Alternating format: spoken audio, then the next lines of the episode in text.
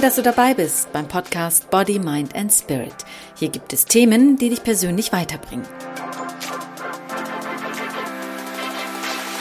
Hallo und herzlich willkommen. Ich freue mich, dass du heute dabei bist. Mein Name ist Imine Zekirge und meine Stimme ist etwas belegt heute. Ich hoffe, dass dich das nicht stört. In dieser Podcast-Episode möchte ich dir vorweg schon mal sagen, dass du nicht everybody's darling sein musst, also nicht von jedem gemocht werden musst, um akzeptiert zu werden. Es ist völlig egal, was andere von dir denken, aber es ist absolut nicht egal, was du von dir selbst denkst. Das ist nämlich entscheidend. Was denkst du also über dich? Du kennst das doch auch bestimmt. Du hast etwas an und plötzlich fällt dir auf, dass du eigentlich völlig overdressed bist auf dieser Veranstaltung. Du schämst dich, willst dich am liebsten heimlich zurückziehen und nach Hause laufen, schnell umziehen und wiederkommen. Und warum das? Weil du denkst, die anderen könnten denken, du bist overdressed und gehörst nicht auf diese Party.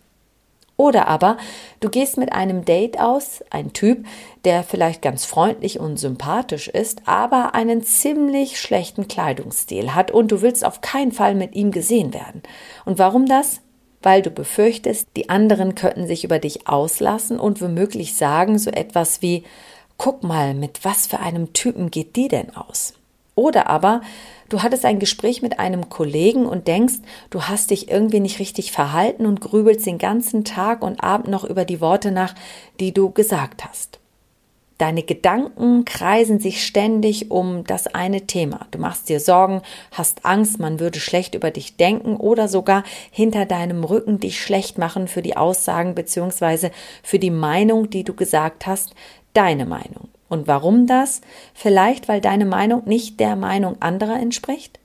Und warum? Weil du Angst hast, wegen deiner persönlichen Meinung ausgegrenzt zu werden? Dein Kopfkino macht dich so sehr fertig, dass du nachts nicht mehr schlafen kannst und grübelst, grübelst und grübelst. Kennst du auch das Gefühl, dass wenn du in einen Raum kommst und plötzlich die Leute verstummen? Du glaubst dann in diesem Moment, sie haben über dich gesprochen, oder? Oder aber, wenn du Leute siehst, die tuscheln, denkst du dann auch sofort, sie reden über dich? Und wenn Leute lange gucken, du es so empfindest, als würden sie dich anstarren? Und bist du dann auch vielleicht verunsichert und denkst, es könnte irgendetwas nicht in Ordnung mit dir sein? Und warum das? Weil dir die Meinung anderer wichtig ist, viel zu wichtig, dass du dein eigenes Leben nicht so leben kannst, wie du eigentlich möchtest? Was würde denn passieren, wenn sie tatsächlich über dich gesprochen haben, als du in den Raum kamst? Was würde passieren, wenn die Leute tatsächlich über dein Outfit tuscheln würden? Was würde passieren, wenn die Leute dich anstarren, weil ihnen etwas an deinem Aussehen nicht passt oder an dem, was du gesagt hast? Was würde denn passieren, wenn du die Meinung vertrittst, die andere nicht vertreten? Was würde passieren? Was wäre, wenn? Geh das mal gedanklich durch oder schreibe es sogar auf, was das Schlimmste wäre, wenn.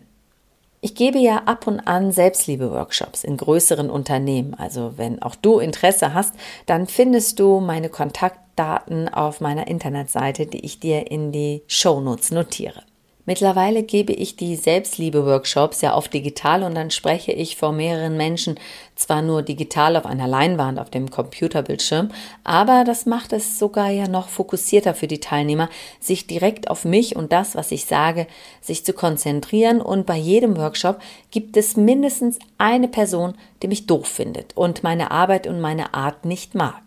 Einige werden denken, ich hätte absolut keine Ahnung, andere werden fasziniert von mir sein, von dem, was ich sage. Einige werden nach dem Workshop mich kontaktieren und mich unbedingt noch einmal buchen, andere werden sogar noch vor Workshopende den digitalen Seminarraum verlassen. Einige werden alles super verstehen, das, wovon ich spreche, und andere werden kein Wort verstehen. Einige werden mich nervig finden und andere werden meine Stimme lieben und an meinen Lippen hängen. Und das Unglaubliche an diesen Gegensätzen ist, dass ich immer dieselbe Person bin. Ich verstelle mich nicht, um dem Kunden zu gefallen, sondern ich gebe das weiter, was meinen Klienten helfen wird. Obwohl ich derselbe Mensch bin, der von einigen gemocht, von einigen weniger gemocht wird, werde ich dennoch von unterschiedlichen Menschen unterschiedlich wahrgenommen. Egal was ich sage und was ich tue, es wird immer mindestens eine Person geben, die gegen mich ist und garantiert etwas an mir zu nörgeln hat. Und ich weiß ganz genau, ich werde es nie, niemals allen alles recht machen können. Das ist vollkommen unmöglich und das ist auch vollkommen okay. Dessen bin ich ja auch bewusst und deshalb bleibe ich in meinen Workshops, die ich gebe, immer so, wie ich bin. Denn die Perfektion in Person, die gibt es gar nicht und die strebe ich auch gar nicht an. Ich will mich gar nicht so verstellen und mich so anpassen, dass ich allen gefallen könnte. Denn es geht in erster Linie dabei nicht um mich, sondern um dich als Person, die Tipps und Ratschläge haben möchte oder sich einfach nur inspirieren lassen will. Ich gebe Coaching-Techniken weiter und unterstütze Menschen auf ihrem Weg zur Selbstfindung. Und das ist das Wichtige, dass ich weiß, was ich beruflich wie mache. Und sobald du dir das auch bewusst machst, was du beruflich machst, kannst oder auch wie du dich im Privaten als Mensch siehst, dann wird sich deine Haltung verändern. Wichtig ist es nämlich nicht, was andere von und über dich denken, sondern was du über dich denkst. Was denkst du über dein Aussehen, über deine Arbeit und über das, was du sagst? Lässt du deine Haare lang wachsen, weil dein Freund keine kurzen Haare mag? Machst du eine Diät, weil du Schönheitsidealen in abgebildeten Zeitschriften entsprechen willst?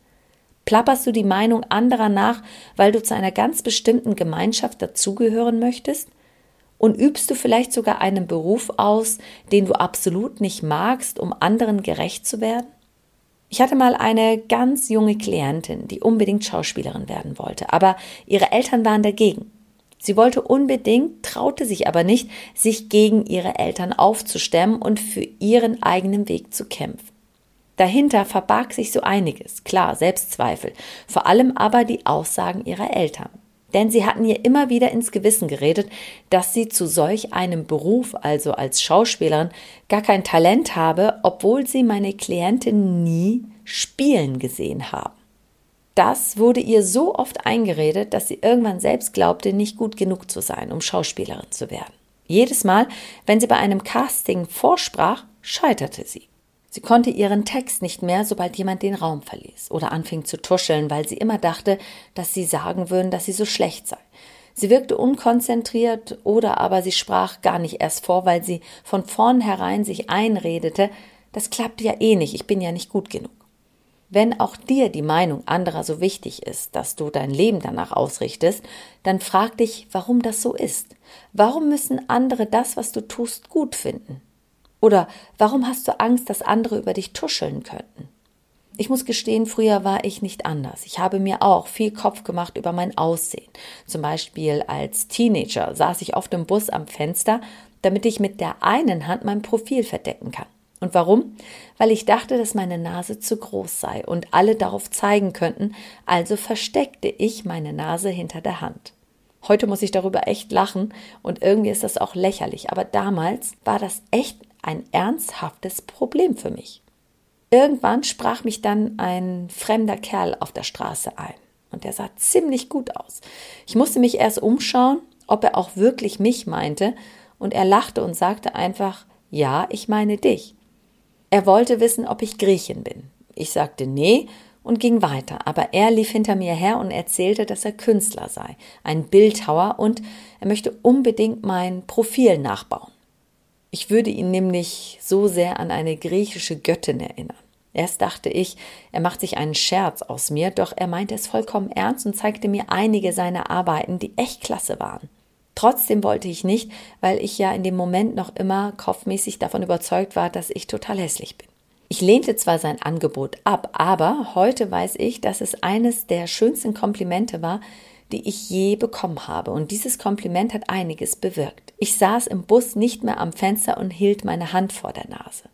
Früher habe ich sogar über eine Nasen-OP nachgedacht und heute bin ich so froh, dass ich das nie getan habe. Damals war ich jung, ohne Lebenserfahrung und geblendet von den Schönheiten in Zeitschriften. Schönheitsideale, die nicht der Realität entsprechen und die nur antrainiert sind durch die Medien, die Schönheitsideale kreieren, von Promis, die als Vorbilder jungen Mädchen irgendwelche Schönheitsideale vorleben. Und damit auch Schönheits-OPs und Hungerdiäten polarisieren und verharmlosen.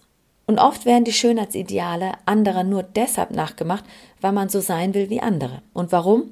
weil du akzeptiert werden willst, weil du gemocht werden willst, weil du angehimmelt werden willst, weil du geliebt werden willst, weil du Eindruck hinterlassen willst. Doch kein Mensch der Welt wird dich akzeptieren, anerkennen und wertschätzen und lieben, wenn du es nicht zuerst selbst tust. Dich akzeptieren, wie du bist, dich anerkennen und wertschätzen und dich lieben. Suche immer nach den Ursachen, die dazu geführt haben, warum du so denkst, wie du heute denkst. Fokussiere dich nicht auf deine Schwächen, sondern auf deine Stärken. Und wenn dir deine Schwächen, die du als Schwäche definierst, nicht mehr aus dem Kopf gehen, dann mache deine Schwächen zu deinen Stärken. Und wenn du nicht weißt, wie, dann melde dich gerne bei mir. Mein Name ist Emine Zekirge und in Body, Mind and Spirit gibt es Themen, die dich persönlich weiterbringen.